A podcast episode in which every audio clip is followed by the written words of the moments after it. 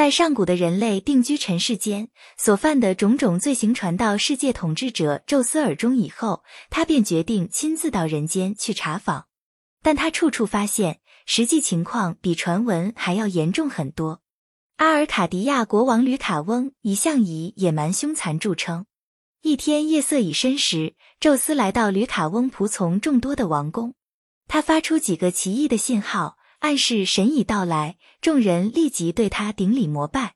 吕卡翁却嘲笑他们这种虔诚的祷祝。他说：“那就让我们看看他是人还是神吧。”并暗自决定，趁半夜熟睡时把客人杀死。他先是杀了摩罗西亚人送来的一个人质，把还没有全死的肢体放在沸水里煮或在火上烤，然后在晚餐时把这些人肉端到餐桌上献给客人。洞察一切的宙斯怒不可遏，从桌边一跃而起，抛出复仇的火焰。顿时，这个心中无神者的宫殿就燃烧起来。这个国王失魂落魄地逃到旷野里去。他喊出的第一个痛苦的声音是动物的嚎叫。随后，他的王袍变成了长满兽毛的皮，他的胳膊变成了前腿，他本人则变成了一只嗜血的狼。宙斯回到奥林帕斯山，心中愤恨已极，打算消灭这个罪恶的人类。经过与诸神商量，决定天降暴雨，让人类淹死在洪水中。于是他把能带来降雨的南风派了出来。这南风拍打着滴水的翅膀，飞向大地。无尽的黑暗遮住他可怕的脸，浓云掩盖着他的胡须，波涛在他那满头的白发里滚动，雾霭压在他的前额上，大水从他的胸脯喷涌。南风悬在空中，用手抓住成团的乌云，用力挤压它们。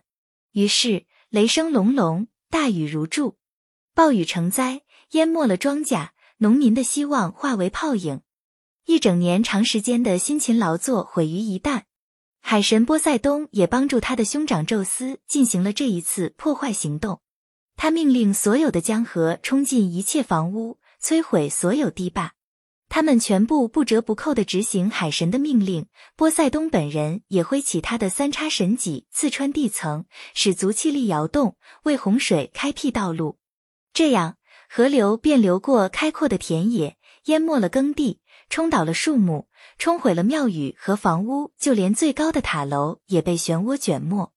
转眼间，便再也分不清哪里是海，哪里是陆地，整个世界都成了汪洋大海。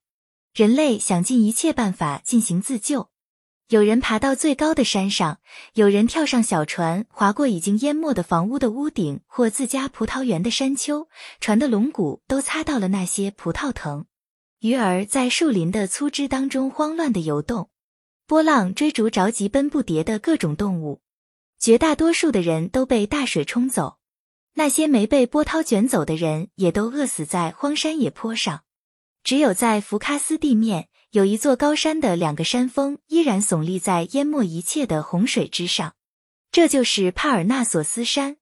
人类也只有丢卡利翁和他的妻子皮拉乘小船飘到了这座山上，因为丢卡利翁是普罗米修斯的儿子，父亲曾对他发出过有关洪水的警告，并且为他造了一只小船。被创造的人类中，只有他们二人最为敬神。宙斯从天上往下界一看，发现尘世已完全被淹没在大水之中，人类中只剩下了这一对男女，而他们俩又都是虔诚敬神的。于是他便放出了北风，驱逐了黑压压的浓云，命令他把雾霭带走。这时，海中之王波塞冬也放下了三叉神戟，让洪水平静下来。不久，天与地又分了出来，大海又有了海岸。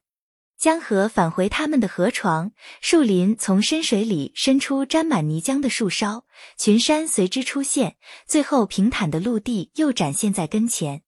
丢卡利翁四下里张望，见土地已经荒芜了，处处像墓地一样的寂静，他不禁悲从中来，痛哭失声，对他的妻子皮拉说：“亲爱的，你看哪里都见不到一个活人，现在只有我们两个人是大地上的人类了。”别人都淹死在洪水里了，我们两个孤独无助的人能在这荒凉的大地上做什么呢？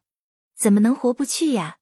啊，当初我的父亲普罗米修斯要是把捏泥造人以及把灵魂注入泥人的本领交给了我，该多好啊！他说完这席话，这一对孤寂无助的夫妻不禁又哭了起来。然后他们就屈膝跪在半遭破坏的忒弥斯女神的祭坛前，向天上的女神祈祷：“哦，女神啊，请告知我们，用什么办法我们才能再造出我们已经毁灭了的种族？